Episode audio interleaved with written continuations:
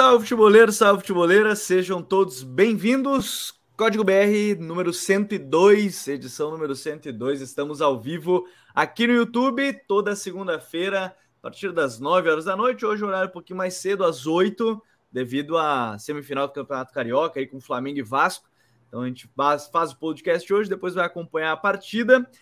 Bom, é, hoje o episódio vou falar de, dos Fernandos, né? Vamos falar do Fernando Diniz, vamos falar do Fernando Lázaro esse início de temporada aí de Fluminense e Corinthians. Fluminense. E, e, é curioso, né? A gente é, conversava e fazia vídeos, trazia análise sobre os dois times em momentos que estavam bons.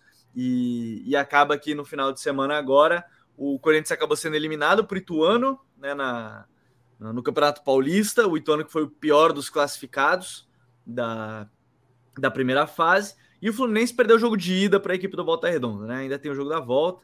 Então não está eliminado ainda no Campeonato Carioca, que tem um regulamento um pouquinho diferente, tem jogos de volta na semifinal. Então tem bastante coisa para a gente falar sobre esse trabalho do Fluminense aí que conquistou a Taça Guanabara agora mais recente e enfim, talvez seja o principal trabalho do Fernando Diniz aí na, na sua curta trajetória ainda como treinador, que a gente pode falar um pouquinho mais. Vai falar dos jogadores que estão chegando, do Marcelo, tá chegando aí o próprio Lele que fez gol ontem, né, no jogo contra contra o Fluminense. E do outro lado, o Corinthians oscilando bastante ainda na temporada, oscila entre grandes atuações, atuações abaixo da média, atuações como da eliminação em casa, agora para a equipe do Ituano. E ao meu lado hoje, meu querido Douglas Batista. Tudo bem, Douglas? Hoje é tabelinha, jogo rápido por aqui, para gente falar sobre esses dois times, os dois Fernandos. Tudo certo, meu parceiro? Seja bem-vindo. Boa noite, Gabriel. Boa noite todo mundo que está vendo o programa agora ou que vai ver posteriormente, né, ouvir. É, sim, cara. Sim, um Fluminense que não dá para cravar, né? É o melhor trabalho do Fernando Diniz. Gente vai aprofundar um pouquinho mais, acho que não tem muito o que discutir. É um time que tá chegando próximo. Acho que não é a versão completa do Fernando Diniz. Eu acho que ele ainda vai fazer outras adaptações ao longo da carreira, no próprio Fluminense ou em qualquer outro trabalho que ele possa vir a ter. E no Corinthians, que é um trabalho ainda muito incipiente, né? Muito novo trabalho que começou agora, um treinador que está tendo uma carreira começando agora, é, mas que mostra coisas positivas, mas também deixa muitos muitas interrogações, vamos botar assim. Então vamos lá, vamos falar, tem, tem muita coisa para falar. É, então assim, ó, chegou aqui na live, deixa aquele like já para a gente chegar em mais lugares. E se você não é inscrito, tá chegando aqui pela primeira vez, o Futuri tem análise tática praticamente todos os dias, tem vídeos por aqui, além das nossas lives. Tem vídeos, três vídeos por semana de análise das principais equipes do país, contratações, tudo isso. Ou você pode acompanhar mais notícias no futuri.com.br. Né? Então, aí seja muito bem-vindo. O código BR tem o apoio da OneXBet, a maior casa de apostas do mundo.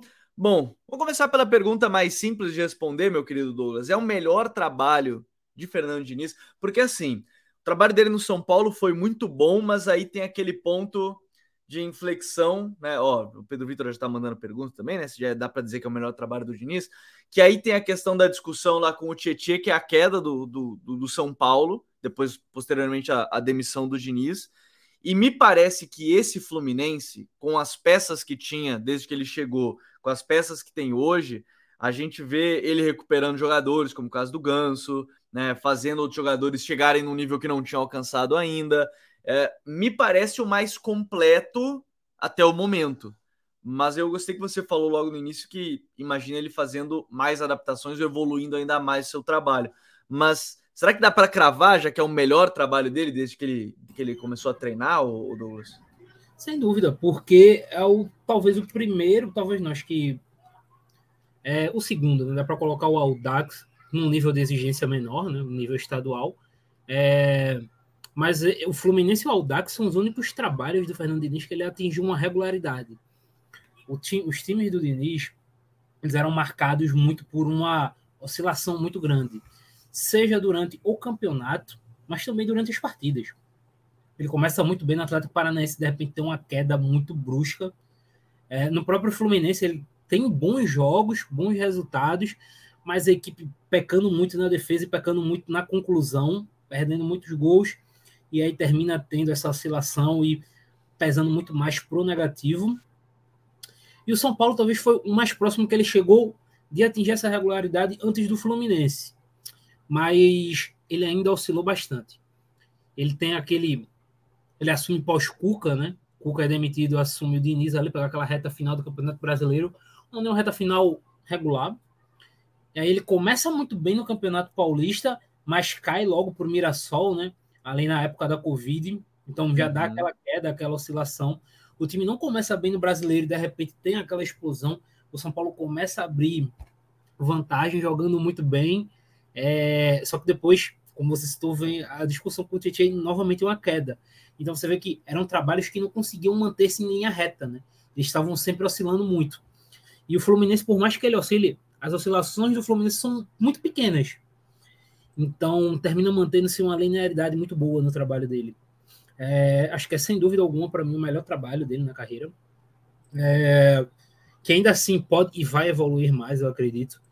E que a gente consegue ver, acho que todos os pontos positivos, né? Do Diniz, assim, no, nesse time do Fluminense. É, a liberdade para os jogadores com a bola, o desenvolvimento de atletas, o Luiz Henrique, o Matheus Martins, o André, né? acho que o André talvez seja o grande expoente. Então, é, o futebol ofensivo mesmo, né, que marca muitos gols da equipe, acho que o Cano termina sendo um expoente muito grande disso. É, ano passado, o Diniz conseguiu fazer um centroavante e fazer 40 gols na temporada. Então, é, isso fala muito. Que é um número raro, se a gente pegar assim, esse número de 40 gols é um número raro, até eu atualmente conversava isso com Vini Dutra, que é um número raro no futebol europeu hoje em dia, inclusive, né? 40 gols numa temporada. Claro que aqui a gente joga cerca de 15, 20 jogos a mais, mas é, é um número bem, bem, bem forte, assim, de, de gols. Mas, e aí o próximo jovem provavelmente seja o Alexander, né? Que, que, que tá jogando, né? Começou a jogar agora é, na, na, temporada, jogando como lateral esquerdo, né? Ele pode jogar como meio campista. Tem uma análise no site que a gente, que a gente falou é, sobre isso. Mas é, esse time, quando a gente olha, eu acho que o, o, Douglas tocou num ponto interessante dessa de desenvolvimento do time, porque quando a gente pega essa equipe, ela tem vários jogadores que acabam sendo um pouquinho recuperados, né? Porque você tem aí um Ganso, que é recuperado, temporada passada o Nonato, que não estava jogando no Inter, acabou indo emprestado e de repente virou titular, começou a jogar bem, vendido ao, ao Ludo Goretz. Manuel, o Samuel Xavier que chegou meio embaixo, apesar de ser um lateral bem, bem consistente. Então é, é um time. O Fábio, eu acho que aí o Fábio tem um também uma evolução. E, e eu Caio Paulista, né? Caio, Caio Paulista, Paulo. que agora é só Caio, né? Jogou em São Paulo, é só Caio, não é mais Caio Paulista. E o, a, o São Paulo aderiu o meme, né? Que realmente só Caio, estão chamando ele. Mas o. E o Fábio, eu achei bem interessante que o Felipe, o maestro, né? O que estava no Vasco, deu uma entrevista falando, estava no, no Charla Podcast, falando que assim, ah, o Fábio é uma boa questão, ele provavelmente é a primeira vez que ele é estimulado a, a sair jogando. Nem estou dizendo que o Fábio é um grande primor saindo jogando, mas a gente está vendo o Fábio arriscando até. Fábio arriscando fazer essas coisas, sair jogando por baixo, que é uma ideia do Diniz. É, é um time que acabou sendo potencializado, vários jogadores que talvez nem sejam do mais alto nível, mas que o Diniz consegue potencializar, né? Sim, total. É, eu, só que, assim, todos esses tiveram um, um crescimento exponencial com o Diniz e que é importante, né? Assim, um time, é sempre bom lembrar, um time não é feito de estrelas, né? Um time é feito de um bom elenco de jogadores que conseguem entrar e é, atender as suas expectativas regularmente. É, só que no fim, falar de Diniz e falar de recuperar é recuperar o ganso. Eu acho que para mim parte daí. Porque a mudança desse Fluminense foi o Diniz fazer o Ganso voltar a, a, jogar como uma estrela. Estrela aqui, claro, a nível Brasil. Sim. A partir do momento que isso acontece, a equipe muda completamente de patamar. Porque a capacidade que o Ganso tem de se associar e de conectar todos os jogadores é, assim, é impressionante. Eu entendo quando as pessoas falam do Cano, quando falam do Ares como um jogador extremamente importante para o Fluminense também. O Ares participa muito de gol, mas para mim, o jogador mais importante do Fluminense é o Ganso, porque ele consegue influenciar em todos. Uhum. Então, acho que quando você consegue recuperar um cara que consegue influenciar em outros 10, teu jogo começa a fluir, melhora muito. Fica muito mais fluido. É, agora, claramente, é, o Manuel teve o crescimento. O Manuel teve até uma fase artilheira, né? Temporada passada. Isso parte muito. Sim, ele chegou a fazer em uns cinco jogos, uns dois, três gols seguidos, né? Seguido, jogou no Botafogo. É... E isso parte muito do Diniz. Ele é um cara que acredita muito nos jogadores. Ele tenta fazer isso. A gente pega muito pelos relatos dos próprios jogadores que trabalham com ele. E aí, pegando justamente esse desenvolvimento, esse trabalho dele, eu acho que o Alexander acho que é o, é o nomezinho para a gente ficar de olho. Porque ele é um jogador justamente que o Diniz gosta. Por quê? Uhum. Ele é um cara que tem muita base no futsal. Você vê o Alexander jogando espaço curto, você tá vendo jogador de futsal. Ele tem todas as bases de futsal. Se não me engano, ele fez futsal na infância, não tenho certeza. E ele tem uma capacidade muito boa em impressionar. Muito boa em impressionar. Ganha muita bola pelo alto. Foi assim na seleção sub-20. E eu acredito que o Diniz consegue potencializar ele para ser assim também no profissional. E aí eu acho que ele vai ser um cara que vai agregar muito no Fluminense, que gosta de ter esses caras muito juntos né, no meio-campo ali, trabalhando colados ali no mesmo setor. Então, ter esse cara que lida muito bem no espaço curto, que tem um drible curto, que tem um passe curto, é, é muito uhum. importante. Então, ter esse cara trabalhando junto com o Ganso, com áreas, vai ser, vai ser interessante de ver esse crescimento. É, e é um crescimento assim que o, a parte do Alexandre é, é, é, muito boa, porque agora ele vai ter uma referência certamente do, do lado dele, que vai ser a questão do Marcelo, né? Com a chegada do Marcelo. E, e, até já estão perguntando até sobre isso, né? Qual é o impacto do Marcelo nesse time, do Flu e como o Diniz vai encaixar nos jogos, é o Francisco Emílio que mandou, a gente já vai falar um pouquinho mais, mais sobre isso. Uh, ainda tem o Cano, que acredito que tenha sido mais potencializado na mão do Diniz. Acho que tem dedo do Diniz nessa fase dele, fora o potencial matador que já é conhecido, diz o, diz o Pedro Vitor. É, mas é, é, um time que até o Alexander vai ser um ponto interessante, o, o Douglas, porque com a chegada do Marcelo, Marcelo vai ser titular desse time como lateral. Não vejo ele saindo dessa posição.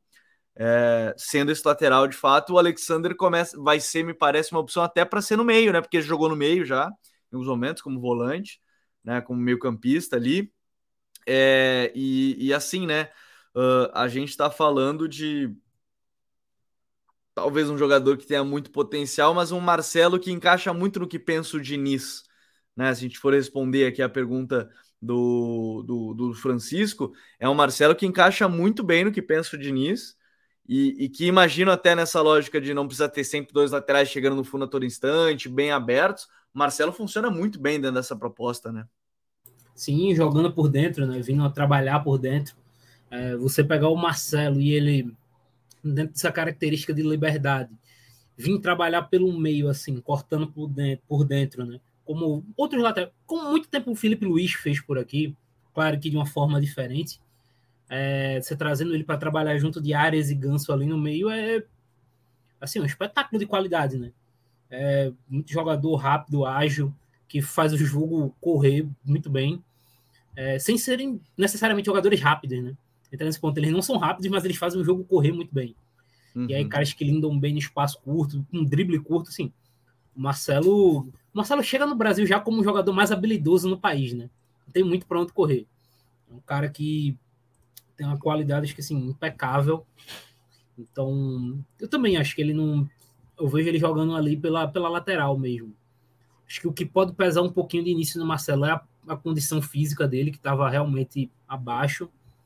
Mas controlando isso, ele é, nos trinques ali, nem digo no máximo dele físico, mas num físico legal, ok, não tem, não tem o que não imaginar que o Marcelo não vai jogar muito nesse time do Fluminense. Até porque e... a gente fica muito apegado em algum momento também. Ah, tem a fase defensiva do Marcelo, que é um problema que acompanha a carreira inteira dele.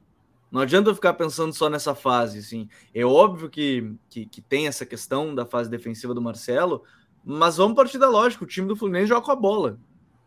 A ideia inicial é eu quero ter o Marcelo para ter a bola. É, assim, se ele ainda estivesse bem fisicamente, estivesse voando, inclusive na fase defensiva, ele nem tinha saído do Real Madrid, né? Sim, eu, eu, parto dessa lógica, ele não teria saído do Real Madrid se ele ainda estivesse voando. Mas tecnicamente e, e para ter a bola, é um jogador fora de série ali, né? Não, assim, é, o Marcelo é um cara tão acima da média tecnicamente que mesmo se o Fluminense não fosse um time que fosse ter a bola, você tem que se virar para botar o Marcelo. E ainda mais o Fluminense sendo um time que vai ter a bola, que ele deva ter esse peso na construção também, é assim, acho que é o melhor dos mundos. Acho que eu duvido alguém imaginar um lateral. É, você, nesse contexto do Fluminense, um time que vai ter a bola, que vai dominar o adversário através da posse, você me dizer um lateral que se enquadre melhor nisso que o Marcelo. Assim, dentro da realidade do Fluminense, não vai conseguir estar um, cara. Foi de longe o melhor reforço possível em todos os níveis. É, técnicos, principalmente, e de liderança. O Fluminense adiciona assim uma liderança gigantesca. Uma liderança gigantesca. Então não tem muito o que falar. É... E, cara, como eu disse, você ter por dentro trabalhando Marcelo Ganso e Arias é uma parada especial. É diferente você ver isso aí. São caras de um nível técnico muito elevado, muito elevado. Além do técnico, o cognitivo, né? Um cognitivo muito alto. Agora, assim, ainda tem dessa, dentro dessa questão do, do, do, do cognitivo, do, da parte do Marcelo, que ele vai funcionar como esse lateral construtor. Ele traz uma outra coisa também que me parece que ele tá afim. É, aí essa depende muito também da, da vontade do jogador em si do, de estar, é, é essa mentalidade vencedora dele, né? O Marcelo é um cara. Os títulos na carreira dizem, falam por ele, mas é, às vezes você tem um cara vencedor, mas que talvez não consiga passar essa mentalidade para o time. Talvez o Marcelo, esse ponto de liderança, também seja isso. Ó, vamos. Ah, ele, ele, obviamente, desse elenco do, do Fluminense, é o jogador mais vencedor, e até porque ele é um dos jogadores mais vencedores do, do nosso futebol, da história do nosso futebol. Da história. É o cara que mais ganhou Liga dos Campeões na história, né? Somente.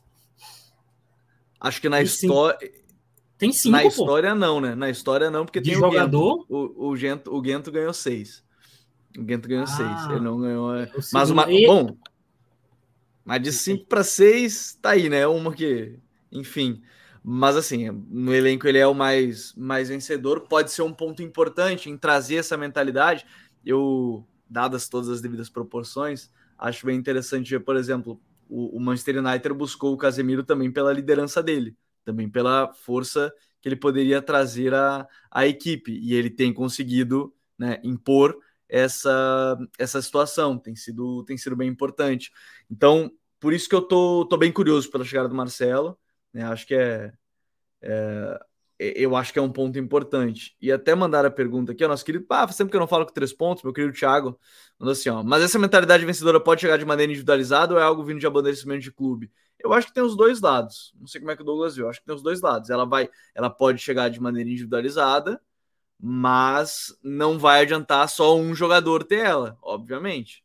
É, eu acho que ele pode, eu acho que pode partir dos dois lados. O clube ter essa estrutura e, e, faz, e trazer essa mentalidade, mas trazer jogadores desse nível pode ajudar a consolidar isso. O Fluminense hoje teoricamente não tem de vencedor, vencedor né, nesse elenco da, da equipe do, do Fluminense. A gente tem o Fábio, que é um vencedor na carreira, assim, é, a nível nacional, tem diversos títulos pelo Cruzeiro. O Gans tem uma Libertadores no currículo, o William Bigode, né, que tem aí seus, seus títulos. É, e agora está envolvido numa senhora polêmica, né, com o querido Gustavo Scarpa, com o Mike, enfim, tudo bem, desse eu nem vou entrar no, no mérito dessa história, mas eu acho, eu acho que tem os dois lados. Eu acho que pode ser feita pelo clube, mas ter jogadores ajuda. Não sei como é que você vê essa questão. Acho que é um ponto, é um ponto legal, já que a gente estava falando dessa questão da mentalidade que o Marcelo pode trazer, Douglas. É, acho que assim, acho que dá para dizer que uma coisa interliga a outra, né? Acho que a partir do momento que o clube tem essa ideia de amadurecer essa mentalidade, de, pô, vamos criar essa forma de vencer, também passa por adquirir jogadores com esse tipo de, é, de pensamento é, estou o Manchester, acho que passa por isso também. Você traz o Casemiro para trazer essa mentalidade de forma individualizada, mas não ia ser só ele que ia conseguir isso. Ia ter que partir também um pouco, um pouco por dentro do clube. É, isso também do Fluminense. E o Felipe Melo, Pedro Vitor me lembra ter o Felipe Melo, exatamente, outro grande vencedor do time. O então, problema então, é que quando que... ele entra, ele tem trazido mais caos do que a é. calma que às vezes se pede para um cara desse nível. Mas é basicamente isso. Eu acho que uma coisa puxa a outra. Eu acho que a partir do momento que você traz um cara como o Marcelo, automaticamente o time ao redor, é, não só o time, o clube muda de pensamento. E também para trazer o Marcelo em si, o clube tem que mudar o pensamento dele. Então as duas coisas se puxam, se interligam. E claro, para isso também, além dos jogadores e da instituição, parte também do, do próprio técnico. O Diniz também vai ter uma, uma parcela disso, uma responsabilidade com. É uma responsabilidade nesse, nesse quesito, né? nesse setor, de também impor essa questão de mentalidade. E até aí eu trago outra, outra discussão aí. Hum, é, uau! Com a chegada do Marcelo, com o impacto da última temporada, essa talvez seja a primeira temporada que o Diniz chegue na carreira realmente com, eu não diria responsabilidade, mas que a gente vai cobrar um pouco mais um título por causa dele, né? que as pessoas vão cobrar. Porque, de forma geral. Ah, mas elas já cobram, né? Elas já cobravam, mais menos, independente. Mais menos, porque se a gente for pegar quais foram os últimos trabalhos do Diniz, os primeiros, no caso, ele pegou um Atlético Paranaense, é, que aí ele estava construindo a carreira dele, então não se cobrava de início que o Atlético fosse é, campo, terminou que sem ele, nesse ano, o Atlético conquistou uma Sul-Americana e tal. E no ano seguinte cobrava, a Copa do Brasil ainda, né? Mas não se cobrava disso, dele. Não se cobrou na primeira passagem pelo Fluminense, porque era um time extremamente mais limitado. Trouxe uhum. o Ganso na época, mas se via como uma equipe muito limitada. Não se cobrou no Santos também, quando ele chegou. E a cobrança que teve, na real, foi no São Paulo. Mas se a gente pega a temporada passada no próprio Fluminense, a gente não tinha essa cobrança do Fluminense acabar, por exemplo, nas cabeças do campeonato. Essa cobrança, digamos assim, veio porque o time com o Diniz teve um alto rendimento. Agora eu acho que com o rendimento da última temporada, com a manutenção de uma base, porque o Fluminense não perdeu ninguém. O Fluminense conseguiu manter o André, que era, acho que é a peça que todo mundo imaginava que fosse sair. Não, Perdeu e recebeu a proposta, né? Recebeu a proposta do, do, do Fulham por 20 milhões de euros. E vou dizer, tá certo o André não, não ter ido. É muito melhor para ele seguir no Campeonato Brasileiro nesse sentido. Não é óbvio que a Liga, a Premier League, ok, mas eu acho que ele acabou sendo fazendo o certo naquele momento, inclusive. E, até porque ia chegar no meio da temporada, né? Chegar em janeiro ia ser até pior para ele. Isso que eu ia dizer, ele é pro Fulham ser reserva, né? Que o, o Palinha, que é o melhor jogador do Fulham, joga na posição dele. É, então, fez certo, mas assim, você mantém a base, você sobe um cara do calibre do Alexander e você simplesmente coloca o Marcelo nesse time. É, a partir desse momento, o Fluminense a gente olha com outros olhos para o Fluminense, a partir de agora. Então, ele vai ter mais responsabilidade. Eu não estou cobrando que o Diniz seja campeão, sou, sou maluco. Estou dizendo que ele tem que ganhar um título. Mas realmente a cobrança em cima dele nessa temporada vai subir. Ele subiu a régua dele. Isso é bom. Significa que o trabalho dele evoluiu. Ele subiu a régua dele. E agora vamos ver como é que ele vai trabalhar com essa régua mais alta. É, porque agora é. Concordo até porque. E, e é engraçado, essa parte da régua é engraçada, porque no São Paulo, ninguém esperava que ele fosse chegar à liderança. Depois que ele chegou na liderança, primeira queda é: ah, o trabalho é muito ruim. O trabalho tem que demitir. E assim, é, é, é uma pena porque é aquela questão de expectativa, e aí quando você passa expectativa, a nova expectativa vira um negócio que talvez não fosse esperado, porque o time do São Paulo era bom, mas ele, ele recuperou ali jogadores. O Brenner, ninguém queria, né? Ninguém queria o Brenner ali para ataque. O Luciano veio do Grêmio, voltou do Grêmio, né? Assim, não esperava muito. Aí você tinha dois garotos ali como os meias, né? O Gabriel Sara e o e o Igor, o Igor Gomes. Gomes. o Igor Gomes. E aí você tinha Tietchan e Luan, né? E aí depois a linha defensiva e tudo mais. Então, assim, é, era um time que se, não se esperava título, e de repente, quando ele colocou naquela régua do, do título, é, foi mais foi mais complicado. Eu acho que isso é um ponto. E vai chegar também o Lele, né? Vai chegar o Lele agora nessa. Nessa, nessa. O Daniel Alves, exatamente, me lembro. Chegou o Daniel Alves também, que foi importante também num, num, num, num, momento. Vai chegar o Lele agora no Fluminense também. Até a gente estava falando sobre isso antes de começar, né, Douglas? Que fez gol, inclusive, na equipe do Fluminense, foi questionado sobre isso. Ele falou que tem que manter o foco e tudo mais, mesmo já estando acertado, né, tendo pré-acordo. Mas é mais jogador até para o ataque desse Fluminense que, de fato, fato mesmo, quem tem funcionado é o Cano. Né? E, e o William não tem jogado, o Alain, o Giovanni, joga o Keno, mas como ponta, né? Como foi agora precisava de mais um atacante, mesmo que ele possa jogar com, com o Germancano, é, ter mais um atacante como o Lele, que aparentemente é uma boa revelação né, do, do futebol aí, do, do, futebol carioca. O Douglas até escreveu sobre ele no site, tem, tem ou melhor, tá, na, tá nas nossas redes, no, no Futre FC, é, é um jogador que agrega bastante para esse time do Fluminense, né? Sim, porque ele é um jogador diferente, ele é um centroavante de muito desmarque, muita, muita explosão, né? Um cara que é muito adequado, assim. Ele consegue percorrer média, médias curtas e longas distâncias num, num, nível de velocidade muito bom. É um cara que tem um desmarque muito bom. É um cara que lê muito bem a última linha, né? Aquela questão de saber quando sair, saber quando se desmarcar, sem ficar impedido e aí também pegando uma vantagem grande para os zagueiros não conseguirem se recuperar, né? Ele consegue fazer isso com muita tranquilidade. E você pensar em fazer isso num time como, como, como o Fluminense, que vai ter vários jogadores não só para passar para você, mas também outros jogadores para abrir esse espaço, porque, por exemplo, é, o Lele é muito bom, está fazendo um campeonato muito bom, mas o foco sempre vai ser no Cano. Então, o Cano fazendo um movimento para atrair a defesa, o Lele consegue, conseguindo é, cortar por outro canto, buscando a ruptura, ele consegue um desmarque. E aí você tem caras como Ares, Ganso, está chegando o Marcelo, o próprio André para passar. É, termina sendo algo extremamente legal, assim, interessante de se, de se ver. É, eu acho que em alguns momentos, não vão ser todos, o Diniz vai tentar colocar Lele e Cano juntos aí, como uma dupla. Porque aí você vai ter esse Cano aí é, cara que tá sempre perto do gol fazendo gol. E o Lele, que é esse cara com um grande desmarque, cara que tá é, de um bom porte físico, né? Cara muito grande também. Ele é muito grande. Então, acho, acho uma contratação muito interessante por parte do Fluminense. É, vai chegar aí provavelmente para ser uma peça importante nesse, nesse momento, de novo, de um elenco que está se reforçando, acho que é o mais interessante, buscando jogadores e, e, e, vai mantendo aí um bom nível. Por exemplo, o Lima tem entrado bem né, nos jogos, pode o Gabriel Pirani, que, que, que, o Diniz conseguiu utilizar no Santos. Aí depois dele, o Pirani não tinha jogado bem em nenhum momento, nem no Cuiabá, nem no Santos, e aí de novo ele vai tentando tentando recuperar. Né? Então eu acho que eu acho, acho interessante que é um elenco que vai se reforçando aos poucos para um campeonato brasileiro. Só acho que falta, e aí não é nem por parte do Diniz, mas é uma parada mais do Fluminense, né, da direção do Fluminense, falta velocidade nessa última linha. Que o Fluminense vai ser um time que vai manter muito a bola, como são as equipes do Diniz. É, mas, por exemplo, ontem, se a gente for pegar, não sei quando você está ouvindo, nós estamos gravando na segunda, tá? Ontem, que estamos referindo ao jogo de domingo, é, o Fluminense ele sofreu justamente com o Lelé atacando a, as costas da defesa, né? É, é uma defesa um pouco lenta. Então o Fluminense vai sofrer quanto a isso quando for pegar times de Série A. É, tem muita equipe de Série A com um jogador com essa capacidade de desmarque, de muita velocidade.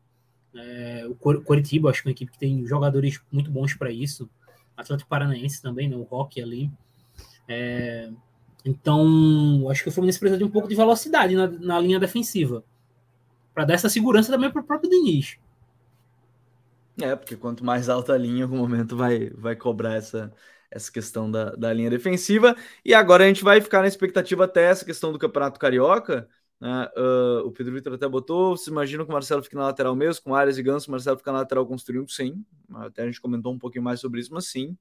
Não vejo indo para o meio. Não, não tem por que tirar alguém do meio atualmente do Fluminense, né? Martinelli, André, Ganso e Arias, não tem por que você tirar nenhum deles. E, e é assim, dentro do que eu imagino o Diniz pensando o jogo e o próprio Marcelo, ele quer ser lateral. Eu, eu, apesar do imaginário nosso sempre ser, ah, o Marcelo chegar no Brasil veste a 10 de qualquer time, o Marcelo não quer ser. Mas é verdade, sim. Mas todo mundo sempre pensa, não, Marcelo quando voltasse era 10. 10 em todos os 20 times seria, mas o ponto é, o Marcelo quer ser meia? Acho que não. Acho que ele quer ser lateral e você tira a principal virtude do Marcelo, que é a chegada de trás, como um lateral meio mais meia. Né? Então, não acho, Pedrão, não acho que, que vá fugir dessa, dessa situação. Então, ó, você eu tá, acho tá que, chegando por aqui, deixa assim, aquele like, Douglas. Não, é, desculpa te interromper. Eu acho que se sair alguém do meio campo, é o Martinelli para entrar do Alexander. Porque eu acho que o Alexander, a gente estava falando aqui do Alexander, eu acho que ele se enquadra bem no, na forma que o Fluminense joga, acho que até mais do que o próprio Martinelli. Então, eu acho que se rolar essa mudança no meio é essa e o Marcelo na lateral. Mas sim, se inscreva no canal, dê like, tá saindo muita coisa bacana aqui. em breve, adiantando já, Dia do Brasileirão, que todo ano tem, então segue aí e fica dentro de tudo. Ó, você que está acompanhando, começa dia 26 de março, tá? Então, 13 dias aí para começar o guia do Campeonato Brasileiro. E você que é torcedor do Fluminense, tem a análise mais recente aí do, do Fluminense. Logo depois da, do Fla-Flu, a gente trouxe um vídeo analisando um pouco mais alguns padrões da equipe do, do Diniz. Bom, trocando, fazendo a conexão Rio-São Paulo, bora para São Paulo, Douglas, porque o Corinthians vem de uma eliminação para o Ituano. É... Hoje eu estava vendo ah, não vou lembrar qual era o nome do programa, mas eu, eu lembro da, da apresentadora, que, apresentadora, da comentarista que era a Renata Mendonça, do, do Sport TV. Achei muito legal que ela falou uma coisa que acontece muito no, no, no futebol brasileiro. É, ou aquela cena só antes, ó, precisa fazer um vídeo atual do Inter, não achei ela na página. Amanhã, meio-dia. Amanhã, terça-feira, no terça-feira, dia 14, tá? É um time muito bom. Eu nem mandei o aquela cena comentar aqui isso para eu dizer que não, nessa terça-feira, dia 14, tem vídeo, mas meu amigo, terça-feira agora já tem vídeo do Inter é, do Mano dessa temporada. E o Bolivariando a Pátria Grande está perguntando de questão de reforço do Corinthians, já vamos falar sobre isso. Mas a Renata falou assim: ah, é, também tem um pouco da imprensa quando a gente fala da questão do. Ah, foi eliminado para o Ituano, o Lázaro tem que ficar. É, é uma derrota ruim, com certeza, mas eu acho que é pô, simples a gente chegar e falar assim: ah, Será que tem que ficar? Às vezes é sem informação nenhuma. Não tem nenhuma informação de dentro que a direção quer demitir. Às vezes é só um. Será que tem que ficar? Será que tem que cair? Então, eu já vou partir dessa parte. Partir dessa parte, ótimo, perdão. É, o Lázaro, ele é o primeiro trabalho dele como treinador. E o Corinthians está oscilando. Só que o Corinthians oscilava no passado, oscilava com o Silvinho, oscilou. Cara, o Corinthians oscila uns dois anos de atuação em casa e fora. Essa eliminação foi em casa, é bem verdade. Mas é um, um, um time, quando a gente olha, Douglas, que está em construção. Esse time do Lázaro é muito diferente do Vitor Pereira e muito diferente do, do Silvinho. É um jogo que você tem aí mais um losango no meio, né? Com um primeiro homem, esses três meio-campistas. Na fase defensiva, sim, o Roger Guedes defende pelo lado, mas quando ataca é um segundo atacante, como ele disse que preferia, como ele teve as longas brigas com o Vitor Pereira e ele não teve nenhum problema em, não, em deixar claro isso na entrevista no Podpah, em outras entrevistas, ele deixou bem claro isso, né, da, da, questão. O Juliano também deu entrevista recente, é, não vou lembrar qual foi o podcast agora, acho que é o Inteligência Limitada, né, acho que foi isso, que ele falou também que o Vitor Pereira era um treinador que fazia escolhas que ninguém entendia em algum momento. Mas para mim, esse caso do Lázaro é o extremo caso de um trabalho muito ainda incipiente, o Douglas. É muito difícil tecer qualquer opinião mais convicta de um trabalho que está começando e que não tem nada a ver com. Não é uma continuação de um modelo nem nada, é um trabalho bem diferente dos últimos dois. É um trabalho bem autoral, né, por parte do Lázaro. É, que está tentando. O Lázaro está tentando fazer aquilo que. É, mas se colocou em xeque com todos os outros trabalhos. Que todo mundo se perguntava. Como é que o Corinthians vai encaixar todos esses jogadores juntos no mesmo esquema. Uhum. Juliano, Roger Guedes, Renato, todo mundo ficava em dúvida em como o Corinthians vai encaixar todos esses no mesmo equipe, é, no mesmo 11 titular, né? Porque realmente parecia um, parece ainda ser um muito complicado de se enca encaixar todos. Mas o Lázaro ele tá tentando. Ele tá tentando mover situações ali achar vários pontos para que jogue todo mundo ali, para que teoricamente joguem realmente os melhores tecnicamente. É, como você disse, ele tenta fazer esse, esse losango aí, dando essa liberdade para o Renato. O Renato é o cara que fala o que quer, né, ali. E tem que ser assim mesmo. O Renato ele tem que liber, ter essa liberdade posicional de se ele quer cair um pouquinho mais para trás para ajudar na construção, vai. Se ele quer subir para ir no entrelinha, vai. Ele é, ele é o jogador mais talentoso da equipe, um dos caras mais talentosos do país é aquilo, você dá essa liberdade, ele te retribui com, com talento, né? Com o que ele pode fazer dentro de campo. É, mas assim, você vê que ele tenta fazer o Guedes junto do Yuri também, algo que o Vitor Pereira tentou fazer algumas vezes, né? Tentou, acho que principalmente na reta final ali do trabalho. É, então ele tá tentando ajustar ali as coisas no Corinthians. Mas realmente tem um time que tá oscilando, cara. Um trabalho novo. Um trabalho novo. Então, como todo trabalho novo, apesar do elenco ser é, majoritariamente o mesmo da última temporada, acho que todos os jogadores titulares do Corinthians nesse ano estavam na temporada passada. É, sim, estavam, estava lembrando aqui agora. Então, é, facilita, mas ainda assim é um modelo novo, é um trabalho novo, então vai demandar tempo, a equipe vai oscilar, a equipe vai ter jogos bons e vai ter jogos ruins. É, o que talvez transforme um pouco em dúvida algumas situações é como talvez o Corinthians tenha se portado em alguns jogos grandes. Por exemplo, é, é, o Santos é uma equipe que não jogou bem nesse primeiro trimestre, mas no confronto Corinthians e Santos, o Corinthians fez um jogo ruim. Principalmente na ótica, na ótica da conseguiu criar. Ofensivamente, o Corinthians conseguiu criar contra o Santos, mas defensivamente sofreu muito. Então, é, esse tipo de atuação, nesse nível de exigência de jogo, talvez seja o que mais chame minha atenção. Mas ainda assim é muito cedo para cravar que vai ser um trabalho negativo. Ainda é um trabalho que oscila. Como a gente estava falando do Diniz. O trabalho do Diniz não era assim? Não oscilava? A mesma coisa vai ser o do Lázaro. Até enquadrar, até é, encontrar essa linearidade. E, e assim, é, é, um trabalho muito novo nessa. Eu acho que o ponto que o Douglas falou para mim é muito interessante, que é um trabalho bem autoral aí do, do, do Lázaro, querendo encaixar, querendo ou não, os jogadores, e que trouxe.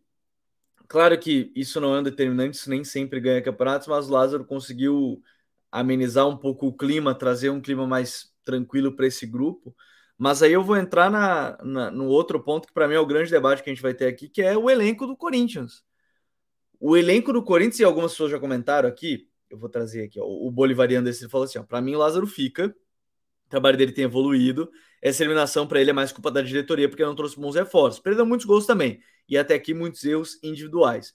E o Pedro Vitor colocou também aqui: essa eliminação chama-se Renato Augusto fora. Paulinho não é um cara de construção, é de chegar à área. Corinthians não tem uma reserva com nível parecido com o Renato. Aí a gente vai entrar na lógica. O elenco do Corinthians hoje é um elenco que tem um time titular. E nesse time titular, se você perde o Renato Augusto, você perdeu 70% da criação, porque o Adson sozinho não vai conseguir fazer isso. O Roger Guedes não é um criador, é um finalizador. Agora ele tá jogando com o Rony de 5, né? O Fausto Vera ainda tá voltando ao time titular, que era quem poderia dar um pouco mais de construção ali, ali desde a defesa. Os zagueiros não são construtores, nenhum dos três, né? Nenhum dos três constantes, né? Nem o Gil, nem o Bruno Mendes e nem o, o Balbuena. Você tem o Fábio Santos, ok, e o Fagner com o lateral de chegada. Então, perder o Renato Augusto já mostra que o elenco sente. Ele não precisa ser um cara igual ao Renato, né, Douglas? Mas é um cara que pelo menos tem um mínimo de capacidade para ajudar na construção, né? Sim. É... O próprio Juliano não tem isso. O Juliano, cara, é... se eu fosse fazer um comparativo com o NBA aí, para quem acompanha, ele é meio que seria que a gente chama de role player de elite, né? Que é tipo o cara que vai cumprir a função dele no máximo, né? elite ali, não é não é uma estrela, mas é o cara que vai cumprir o máximo ali que tu pedir em campo, no, no, mais alto nível. O Juliano é isso aí, ele só não é o que o Renato Augusto é, né? Ninguém no Corinthians é. A questão é, falta essa peça, esse cara, essa peça criativa. Né? É, talvez ele poderia testar, digamos assim, o Adson na dele, nesse meia que se movimenta mais e um Duqueiroz ali do lado podendo chegar um pouco mais na área? Uma possibilidade, mas não sei. Pesa muito também, porque ele, é, uma coisa que tem pesado muito é que ele tem jogado com o Rony, né? É, o Rony ele é um cara que te ajuda muito a pressionar. Eu, eu, gosto do Rony pressionando em campo rival. Eu gosto do Rony ocupando espaço, ele tem uma boa ocupação de espaço, mas a participação com bola do Rony não é, não é tão efetiva. Principalmente comparado ao Fausto Vera, que é um cara que tem uma facilidade muito boa em encontrar é aquela diagonal longa, né? Encontrando lateral ou ponta em ultrapassagem. É, então o Corinthians também perde nisso aí, com o Rony de titular. E aí, sem um Renato Augusto, isso termina ficando ainda mais em evidência. Porque o teu camisa 5 e os teus zagueiros não te ajudam tanto em construção. Então tu fica meio atado ali. É, joga fica atado uma... sair a bola pelo lado, né? Já começa que fica atado isso a sair a bola pelo lado. Isso quer dizer, joga uma responsabilidade muito grande, principalmente no Fagner, para a bola chegar e aí chegar no teste final para Yuri Alberto e Roger Guedes resolverem. O, o Juliano, como disse, vai ser um cara que vai te ajudar na circulação, vai ser o cara que provavelmente vai melhorar, é, que mais vai te ajudar a melhorar essa circulação, até a circulação rápida, até uma circulação inteligente, mas ele não vai ser o cara que vai criar as principais chances. Então falta essa peça, falta esse zagueiro que tem essa capacidade de construir, o Corinthians não tem, Eu acho que tem que ter esse cara para jogar ao lado do Gil. O Gil é intocável. O Gil é o não, cara o Gil que. É o melhor zagueiro do elenco, não. Ele é o melhor zagueiro disparado. O Gil é intocável, não tem, não tem nem o que a gente questionar. Mas falta um cara para jogar ao lado do Gil que tem essa capacidade de construir. Porque assim, né? O Balbuena voltou muito mal, na verdade, né? E para jogar num time que quer ter a bola é mais difícil. Porque o, o Balbuena do Corinthians, que é o campeão brasileiro, é do time que entregava mais a bola, que era do Carille, né? Então, assim, entregava mais a bola. É, e, e, o Bruno Mendes é um zagueiro de posição física também. Já foi lateral, ok, mas vai te ajudar em uma outra condução, mas não é, não é exatamente o, o construtor. E o Caetano é um garoto ainda, né? Não vai perder. O zagueiro construtor, a grande verdade é que o zagueiro construtor tá no Zenit agora, né? Que é o Robert Renan. Robert Renan. É, mas aí, como esse não vai estar tá aí, ok. E, e, um detalhe, né? Quando a gente fala do elenco, o Corinthians trouxe dois reforços e um nem joga, que é o Matheus Bidu. Eu até vou confirmar aqui quantos jogos ele tem pelo, pelo Corinthians, porque eu não tenho certeza se ele chegou a jogar, não. É, não lembro, confesso que não lembro, mas. E o Angel Corrêa, trouxe esses dois. E o Angel não entrou no jogo que Romero, precisava. Romero, Corrêa tem tá outro lugar. É, o Romero. O, o, meu parente, meu parente está no Atlético de Madrid. O, o Angel Romero né? Que no jogo que precisava não entrou. O Bidu tem três jogos no, no Paulistão. Assim. É, e ele podia jogar mais. Sinceramente, ele podia, podia jogar um pouquinho mais. Tem, tem qualidade para isso. Mas tem três jogos. E, e o Angel, ele quando precisava dele, que era esse jogo eliminatório, não entrou. Então, quando a gente pega esse elenco, né, Douglas? É um elenco que não tem muita coisa, né? Um elenco que você tem um time titular e nada mais que isso. Agora vamos ver o que o Corinthians vai se fazer para se mexer nesse caso, né? É basicamente uma equipe titular, como você disse, um banco que é basicamente apostando na evolução dos jovens, né? Apostando na evolução do Pedrinho, que realmente é muito diferente, na evolução do Giovanni. É, mas é basicamente isso. É, você tem um Vera, né, que é, em dado momento vai chegar a ser titular, provavelmente. É, teve a questão de, de voltar, de estar voltando de lesão. De lesão é. Então, isso, mas acho que naturalmente ele vai tomar essa vaga do Rony. E você vai ter o Rony vindo do banco, que é um cara que, como eu disse, te ajuda a pressionar, mas com bola não vai te ajudar tanto. Então, você ter o Rony saindo do banco é um cara que não vai te ajudar tanto a mudar o cenário de uma partida, a, a menos um jogo muito específico. O Duqueiroz é um cara que vai embora. Então... E eu acho que até por isso que não tem jogado. Ele tem. E os jogos que eu vi mais recentes, assim, ele, ele, jogou até como, como, como reserva. Ele jogou como lateral direito, né? Para ser reserva do Fagner, porque não tem. Hoje o, o, o, Rafael lá, o Rafael Ramos não, não rendeu o esperado, mais um reforço que veio a, a um custo um pouquinho mais alto e não funcionou, e, e só. E ele vai embora, é bem isso, ele vai embora. O Maicon tem tido muitas lesões, e aí o resto do banco é o Matheus Araújo, que é um garoto, recém subiu esse ano. Você tem ainda é, no elenco ali que pode vir a entrar o Caetano, que eu falei, né? Que é o zagueiro, que pode vir a, a entrar, o Pedrinho, que a gente citou e tá ganhando mais minutos de fato. Cantígio não tá jogando muito bem também. É, tanto que circulou nos últimos dias a questão que o Lua queria voltar a ser integrado ao time principal, poderia. E, o Corinthians está meio perdido nessa história aí de de como é que buscar um elenco e cobrar o treinador ao mesmo tempo, né? Exato.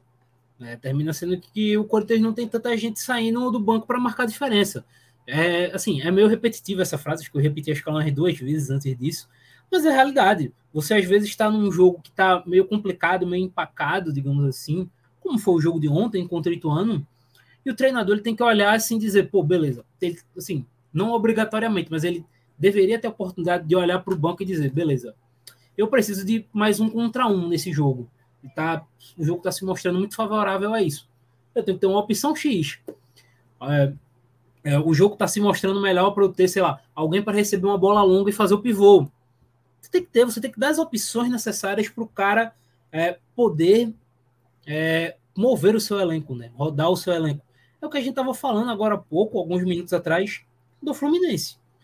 Tem muito mérito do Diniz nisso, mas o Fluminense está fazendo um trabalho legal ao dar ao Diniz peças para que ele possa modificar a sua equipe durante o jogo da forma que ele quiser.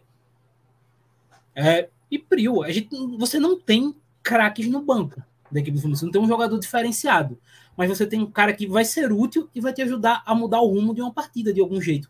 No Corinthians a gente não, não consegue encontrar isso. É, e o 9, que era para ser esse 9 do Corinthians, era o Júnior Moraes, né? Que veio Exato. com o joelho já depois de lesões graves. E, aí já não joga também, né? Jogou três jogos quando, esse ano.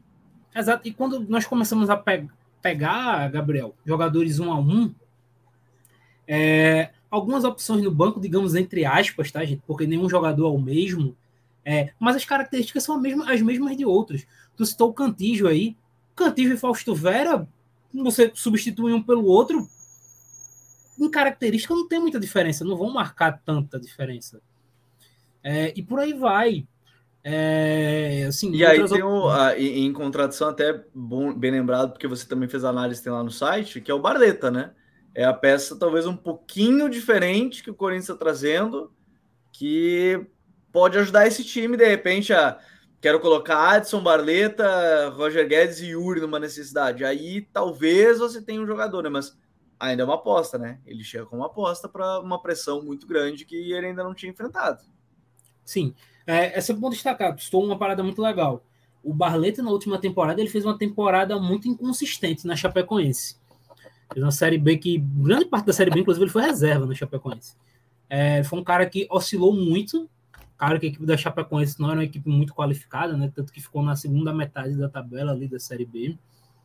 É, mas ele se mostrou é, e ainda se mostra, ele melhorou um pouco nisso, tá? Mas ainda assim se mostra um cara com muita dificuldade para jogar em espaço reduzido. O Barleta é um cara que tem que ter campo para correr.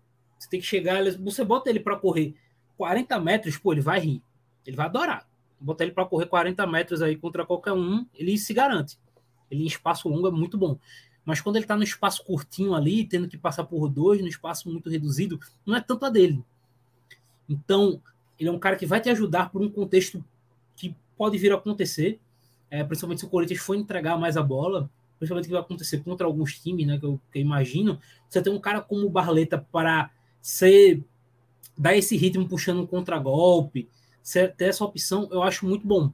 Em outros contextos, talvez ele seja um pouco mais complicado, mas é uma boa opção de se ter no elenco. Mas falta mais, com certeza. É, porque eu imagino que o Corinthians vá buscar mais porque a pressão vai aumentar. É, de novo, vou voltar naquela frase. Eu, eu, nem tenho por que falar se ah, o Lázaro deve permanecer ou não, porque para mim não faz simplesmente nenhum sentido isso para alguém que recém começou o trabalho. E na teoria, eu sei que não é a, a prática em si, mas na teoria que o Corinthians apostou no início do ano, sabendo que era o primeiro trabalho dele como treinador. Tirou ele lá da concentração da, da CBF para a Copa, sabia que ele fez uma grande evolução ao longo da carreira como analista, até chegar ao chefe do, do, do Cifute, virar auxiliar e, e, e, chegar como, como treinador. Mas na teoria, de novo, na teoria o Corinthians sabia de tudo isso. Eu não acho, de novo, na teoria, que o Corinthians imaginava que só porque colocou o Lázaro ia sair ganhando tudo. Apesar de na prática eu imagino que queria já sair ganhando tudo. Mas eu, eu confesso que eu não sei qual vai ser a expectativa agora para início de, de Brasileirão, porque aí você tem um, um ponto importante para rever, porque tá fora do Paulista e aí você volta a jogar agora em, em, Libertadores da América, né? Que aí esse é o outro ponto, a pressão de uma Libertadores da América. Aí vai voltar para o debate nosso aqui de o elenco é suficiente. O primeiro jogo deve ser, se eu não me engano, início de abril, primeira semana de abril, se eu não me engano, os primeiros jogos da fase de grupos da, da Libertadores, e aí já tem o brasileiro. Então, agora tem um detalhe importante, Douglas. Agora o Corinthians ele já tem os jogos mais importantes do ano agora. É Libertadores e Campeonato Brasileiro. Então, assim, a pressão só vai aumentar. O que vão fazer nesse período? Eu acho que é o grande ponto para ver o que o Corinthians pretende nessa temporada, né? Sim. É, é ruim em termos de o Corinthians não vai ter jogos, não vai ter ritmo, digamos assim, de jogo, né, de futebol. É, em compensação também é, não vai ter rodagem para alguns jogadores jovens, né? A gente tava falando aqui, o banco do Corinthians é basicamente composto de, de garotos. Se esses garotos não estão jogando jogos profissionais, eles não estão tendo essa rodagem. A gente sabe que o ritmo do, do jogo profissional é muito diferente um jogo de base. Em compensação, o Lázaro ele vai ter todo o tempo do mundo para ajustar a equipe na teoria da forma que ele quer. Ele vai chegar e, pô, beleza. Eu enxerguei aqui que meu time foi mal, mal, mal nisso, nisso e nisso. Como eu posso melhorar com o que eu tenho em mãos? E daí ele vai ter tempo para ajustar. O que vai complicar é o Corinthians não vai ter adversários para. É, e aí pode marcar amistoso, mas não é a mesma coisa de um jogo oficial. Mas assim, Isso. ele não vai ter adversários para bater de frente e mostrar se ele está evoluindo ou não. E aí o choque de realidade numa competição do nível da Libertadores pode ser cruel, logo de cara. Você chegar assim, o Corinthians ficar. O Corinthians ficou o quê? Três semanas sem jogar, se eu não me engano, né? Mais ou menos isso, por isso que querem marcar os amistosos. Três semanas, aí você cai três semanas e aí podendo cair num grupo mais complicado, você ter logo esse embate de cara é, pode ser, pode ser meio chato para o Corinthians, né? É, recuperar e ajustar. É, o ponto vai ser agora, a gente vai aguardar o sorteio. Quando tiver o sorteio da Libertadores, inclusive, a gente vai fazer uma grande live aqui com mais convidados para falar de todos os brasileiros na fase de grupos da Libertadores. A gente vai conseguir falar um pouquinho mais sobre eles, vai trazer tudo em detalhes e, obviamente, em breve vai ter o guia do Campeonato Brasileiro. E se você quer entender o que o Corinthians está fazendo taticamente, né? Porque existem outras tantas coisas envolvidas, mas taticamente tem vídeo aqui no canal que a gente lançou na, na semana passada, falando um pouquinho mais sobre o, o trabalho do Lázaro, né? E que, de novo, está oscilando como qualquer trabalho em início e que tem um elenco curto, para não assim, tem um elenco bom, ou melhor, tem um time bom, mas que é um elenco ainda que não, não se encontrou dessa forma, então tem análise também aqui no canal para quem quiser conhecer um pouquinho mais sobre o que está fazendo dentro de campo o time do Corinthians. Meu querido Douglinhas, a gente volta na semana que vem, vamos ver o que vai acontecer aí nos campeonatos estaduais, muitos mata-matas. Tô louco para falar do América Mineiro aí, que tá fazendo mais uma boa temporada, início de temporada, fez 2-0 no Cruzeiro agora. O Atlético Paranaense chegando na, na, na semifinal do, do estadual, vai para a final agora, provavelmente. Está fazendo um bom trabalho com o Turra. A gente tem que falar sobre isso em breve também por aqui. Mas a gente volta na semana que vem com o Código BR, meu querido. Semana que vem, Gabriel, essa semana tem muita coisa bacana, né? É, Libertadores, né? Fortaleza e Atlético Mineiro jogando a vida. Se vão. E aí, conseguir... o Fortaleza é um baita de um desafio, né? Porque é fora de Sim. casa. Mas assim, ambos jogando a vida nessa nessa grande competição aí que é a Libertadores. Então, tem semanas decisivas de estaduais, então que pode marcar é, positivo e negativamente para muita gente. Tá começando. Agora é a hora alguns... que todo mundo fala quando o cara perde a semifinal ali que ele é um técnico ruim ou que é um técnico bom. É a parte que a gente começa a sofrer do guia, que a gente não sabe quem vai ser demitido ou não, porque a gente, não consegue, a gente espera não. de tudo. A gente espera de tudo dos dirigentes daqui. Exato, daqui a alguns minutinhos né, vai estar começando o Flamengo e Flamengo e Vasco. É, cara, é um jogo que pode mudar completamente de, de figura. É, por exemplo, o Barbieri ele está fazendo um, um, trabalho bom no Vasco, mas assim, se ele perde para o Flamengo, principalmente com uma decisão que ele tomou aqui na, na escalação que está sendo questionada, é, as pessoas já vão olhar um pouco torto para ele. E aí, se ele termina eliminado no jogo de volta, as pessoas começam a olhar mais torto. No caso do Flamengo, o trabalho do Vitor Pereira é até mais preocupante. Se acontece uma eliminação para o Vasco, é muito difícil imaginar o próprio Vitor começando o Campeonato Brasileiro. Então, é. essa semana ela tem a mil. Assim, para quem curte tudo, para quem gosta da doideira, né, digamos assim, essa semana vem a mil. É, tem o próprio Cruzeiro que perdeu 2-0 na ida. Acho que o Pesolano não, não, não tá. Acho que o Ronaldo tem essa noção também, mas Cara, o próprio né? Galo, né? O Galo ele chega em um jogo de Libertadores e num jogo de campeonato estadual que ele tá com a desvantagem, né? Então, assim, o próprio Galo ele chega numa semana com uma bomba, né, digamos assim, chiano. Porque pode acontecer de ser uma semana extremamente tranquila do Galo ter duas classificações, como pode acontecer uma tragédia, o Atlético ser eliminado nas duas competições. Então, é, assim. tem o caos. Então, tem o lado da, do, do tranquilidade do caos que pode acontecer no Galo, realmente. É. perdeu para o Atlético, né, no, no, primeiro jogo agora da, da semifinal. O Cruzeiro perdeu para o América no jogo de ida 2 a 0 e em casa, Sete Lagoas, mas em casa, né, sendo, sendo o mandante. Mas a gente volta na semana que vem, aí a gente vai trazer algumas definições nesse sentido, própria dupla de Minas, pessoal aí do o Atlético que a gente falou, o trio de Minas, na verdade, né, o Atlético, enfim, tem bastante coisa para a gente falar nos próximos dias por aqui. Douglas, valeu, meu parceiro. Voltamos na semana que vem. Na semana que vem, querido, grande, grande programa, né? Falar do professor Fernando Diniz. Falar do professor Lázaro também, eu gosto do Lázaro. É isso, cara. Até a próxima e tamo junto. E confiram as redes do Futuro. Hoje saiu uma análise sobre o Matias Arezo. Tá com 10 gols já no, no Penharol desde que retornou pro futebol de cá. E é isso. Então, obrigado a todos que estiveram com a gente. Mais um episódio por aqui. Não deixa de deixar, deixa aquele like, se inscreve aqui no canal. A gente está com 92 mil inscritos, estamos nessa meta para buscar os 100 mil antes do início do Brasileirão. A gente volta na próxima semana aqui com o Código BR. Grande abraço para todo mundo e até a próxima. Tchau.